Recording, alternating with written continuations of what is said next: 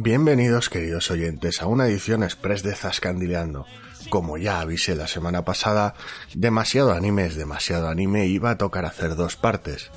Pues bien, aquí está la segunda.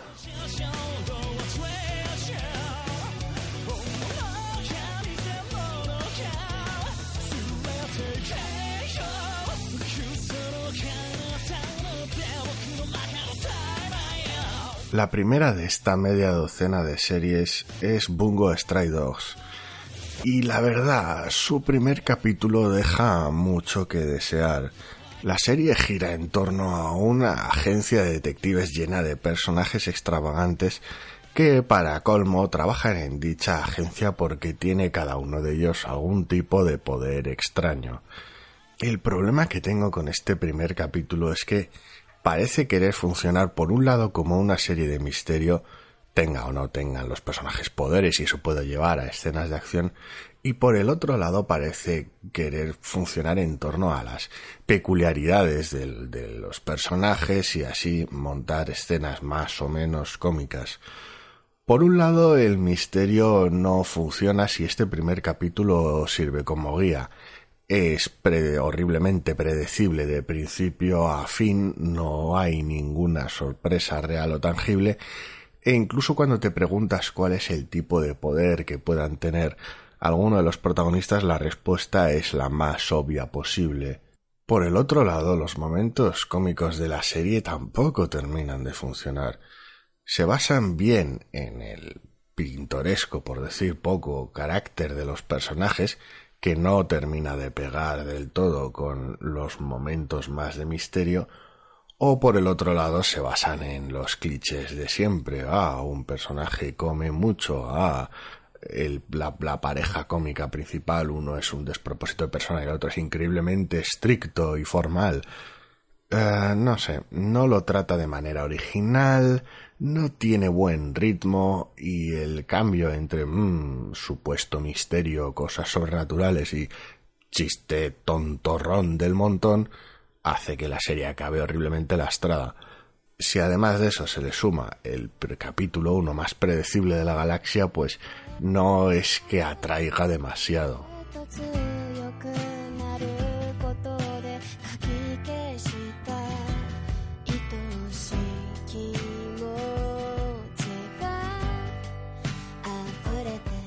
Afortunadamente la siguiente serie que nos ocupa, eh, Mayoiga, es bastante más interesante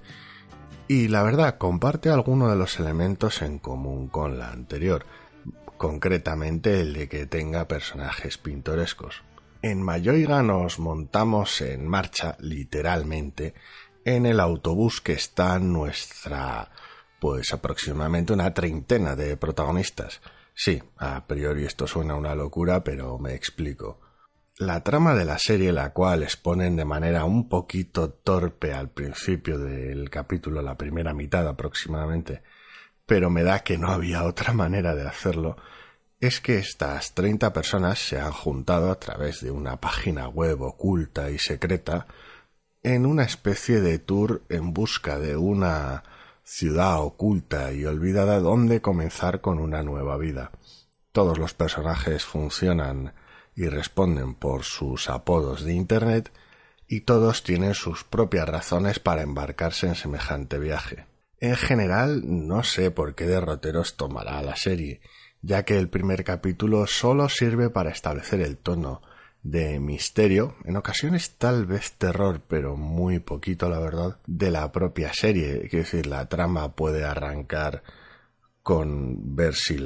dicho pueblo oculto en el que comenzó una nueva vida existe realmente o no, hasta qué punto es lo que se les ha prometido a estas 30 personas del autobús, si los motivos de todos ellos, o al menos aquellos que los han compartido, son realmente los que dicen ser o va a acabar esto como si fuera una versión de Battle Royale o de Diez Negritos. La verdad, no tengo ni idea. Pero lo peculiar de la propuesta, no tal vez original, pero sí peculiar en su tratamiento, y lo variado del reparto que consigue que pese a utilizar medio capítulo en exposición y tener semejante reparto tan amplio,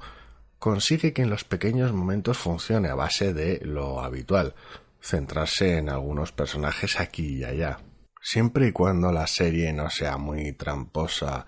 y pretenda engañar al espectador ocultando la información muy deliberadamente, haciendo demasiadas trampas aquí y allá, yo creo que dentro de lo que cabe, salvo sorpresas desagradables, nos vamos a llevar más o menos bien esta serie y yo.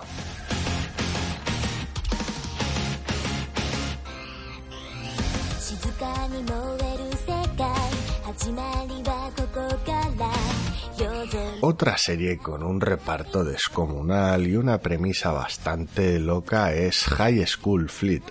o High Free, como la, les da por abreviarla a los japoneses. Eh, y sí, eh, la serie es básicamente lo que su título indica. Si Girls and Panther tenía un instituto de chicas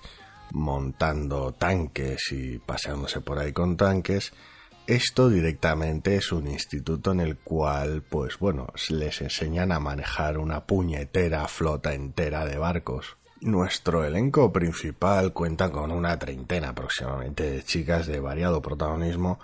que son la tripulación de un destructor, así como suena, en unas maniobras de entrenamiento. Como cabría esperar, las maniobras y el entrenamiento no salen como estaban pensados y pronto nuestras chicas y su destructor se ven metidos en un embrollo del que tendrán que salir a base de, pues supongo que trabajo en equipo y amistad. Una serie un poquito tontorrona, bien para los fans de los barcos o no sé, para los fans de las series de chicas monas haciendo cosas de manera mona, aunque en este caso sea manejar un puñetero destructor. No es mi tipo de serie, ni mucho menos, pero bueno, mm, me hace gracia la, no sé si osadía, pero sí las ganas de montar este tipo de serie y sin vergüenza ninguna, que es algo que normalmente aplaudo.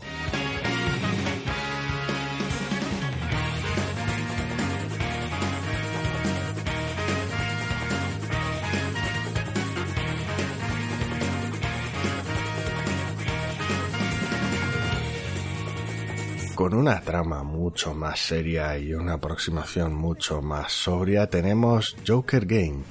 una serie ambientada en el Japón de 1937, poco después de la ocupación de Manchuria, en el cual nuestros protagonistas son básicamente un grupo de espías. El primer capítulo nos muestra, por un lado, al que es básicamente el narrador protagonista, un joven militar eh, honorable y más japonés imposible que está involucrado con una iniciativa para entrenar a un puñado de espías los cuales básicamente, según él, atentan contra todo lo que es honorable y japonés, tildándolos de cobardes unas cuantas veces a lo largo del capítulo. Aunque buena parte del arranque se invierte en el proceso del entrenamiento y en mostrar cuán duras son las condiciones para este grupo de espías, enseguida entra en harina. Por un lado nos muestra el contraste entre el protagonista recto militar y el grupo de, bueno, indeseables a sus ojos, que son dichos espías, y por el otro lado, hacia el final del capítulo, podemos ver ya cómo tanto el protagonista como los espías se embarcan en su primera misión, que tal y como funciona este tipo de serie y tal y como da a entender la misma en una de las pequeñas escenas de interacción entre personajes en el centro del capítulo y que es central a dicho capítulo y al título de la serie, no todo es lo que parece. Aunque no me atrae demasiado el periodo y tal vez todo este tema de espías y demás puede dar a que la serie sea muy tramposa, sí que parece tener bastante claro lo que quiere contar, tal vez sea porque está basada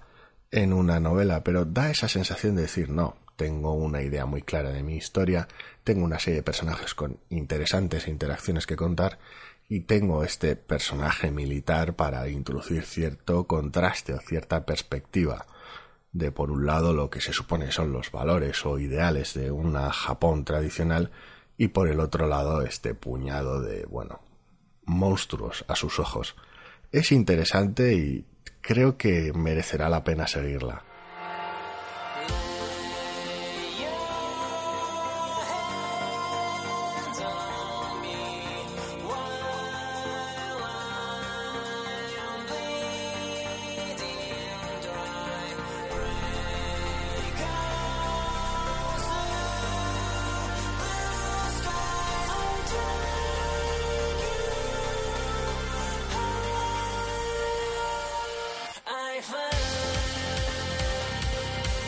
Sin volver a la Japón actual, sino que además pasándonos de vuelta, siguiéndonos a un futuro cercano de no demasiada ciencia ficción, pero bueno, tenemos Kiznaiba, una serie con un grupo de adolescentes de instituto, que es, bueno, tal vez la tónica general o habitual al menos en bastantes series de animación. En este caso concreto tenemos una media docena de personajes, media docena larga de personajes, bastante dispares y muy característicos, tanto en carácter como en diseño de personajes. La premisa de la serie gira en torno a la decisión gubernamental más o menos de intentar conectar a todos los seres humanos a través de su dolor, hacer que compartan el dolor que sienten unos con otros de manera mística, tecnológica, tampoco se entretiene en explicaciones y de esa manera que dejase de haber conflictos, porque claro, ¿quién pretende hacerle daño a otro cuando tú mismo vas a sentir parte de ese dolor? O esa es la idea que está detrás de dicho proyecto. Para ello, como no, primero toca experimentar, en concreto con esta media docena de chavales bastante pintorescos y peculiares, uniéndolos a través de las heridas o los golpes que se hagan. Y bueno, mm, si bien es el tipo de premisa que no suele funcionar bien conmigo, por, bien sea por alocado, bien sea por resultar demasiado conveniente, sí que veo que, tal vez no en el primer capítulo, pero puede dar pie a interacciones interesantes entre los personajes y es en torno a dichos personajes en los que se basa la serie. Por un lado el grupo de chavales es bastante llamativo y por el otro lado el proceso de elección de los mismos no es del todo aleatorio, ya que los responsables buscan que cada uno de ellos tenga alguna característica determinada. No sé yo si no me acabaré cansando pronto de esta serie, pero bueno, al menos el arranque es lo suficientemente atractivo a nivel de estilo, a nivel de ritmo, como para hacer que tal vez sus partes más endebles queden muy muy poquito a la vista.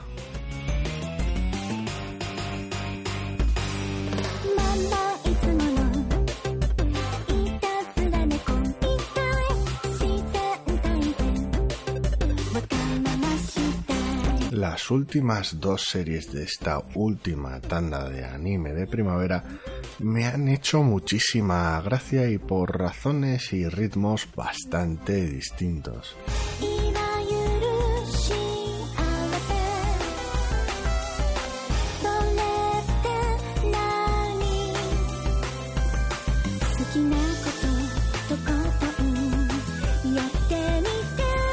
La primera de ellas es Tanaka-kun wa Kedarue, que vendría a traducirse algo así como Tanaka-kun es un puto flojo o Tanaka-kun es un vago o bueno, quiero decir, hay traducciones más estrictas, pero la sensación general es esa. Nuestro protagonista, el bueno de Tanaka, es el tío más flojo, blando y vago jamás visto en el anime, y eso que Hyouka es una de mis series favoritas. A diferencia de aquella, es esta es directamente una puñetera comedia de gags puros y duros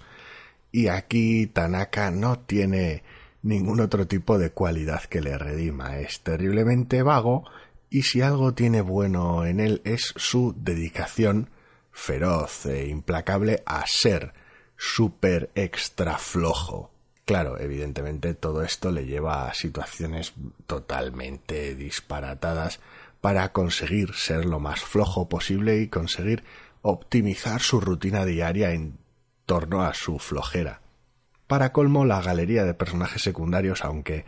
un poquito escasa en este primer capítulo, la verdad es que es bastante curiosa. No solo de alguna manera tragan con las rutinas habituales de flojera del bueno de Tanaka, sino que además cada uno de ellos tiene sus propias peculiaridades y sus maneras de reaccionar a esos arrebatos de flojera del protagonista. Muy muy divertida y aunque los capítulos no son los clásicos más cortos que suelen funcionar con este tipo de series, sino que es un capítulo normal de veintipocos minutos, sí que está claramente dividido en diversos gags, de tal manera que,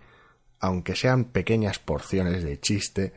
te llevas varios de esos a la semana en vez de tal vez solo uno o dos, que suele ser lo normal en el otro formato muy muy divertida y no sé si funcionará con todo el mundo este tipo de sentido del humor, pero a mí me ha encantado.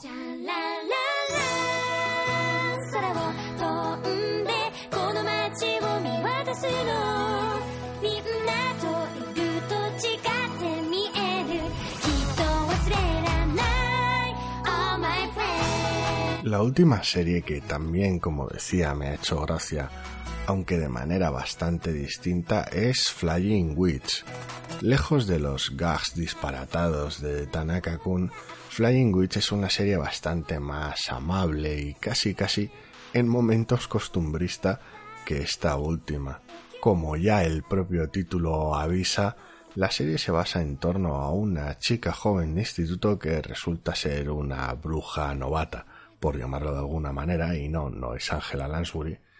que viaja a un pueblo pequeño cerca de mucha naturaleza y un monte para de alguna manera completar su entrenamiento. En dicho pueblo se quedará con un primo suyo que, bueno, más o menos eh, le da igual que sea una bruja y prácticamente apenas reacciona a este hecho ya conocido, pero sí que causará cierta conmoción el hecho de que sea una bruja entre las amistades del chaval, alguno de los compañeros de instituto y la propia hermana pequeña de este primo. Una serie de tono simpático, eh, ritmo relajado si bien no lento, y momentos graciosos en torno, por un lado, al carácter amable y bonachón de la bruja protagonista, y por el otro lado en torno a esas peculiaridades de carácter, esas pequeñas torpezas que tienen dado su pésimo, pésimo, pésimo sentido de la orientación.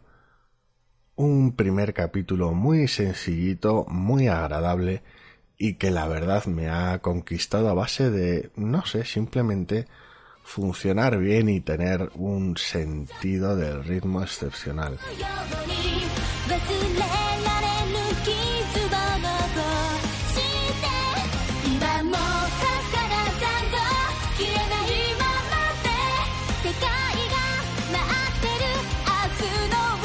Más o menos esto ha sido lo más llamativo de la temporada de primavera. Han quedado un montón de series fuera por ser normalmente la temporada más poblada y seguro que hay alguna que le ha gustado a alguno de los oyentes que no he hablado de ella, bien sea porque me ha parecido horrible o porque simplemente no la he visto, porque valoro mi cordura o bueno, lo poco que queda de ella. En cualquier caso, espero que esto, y con mis vicios personales y demás, haya servido un poquito de guía para que veáis alguna de las siempre variadas ofertas de la temporada de anime. Con esto me despido. Hasta la próxima.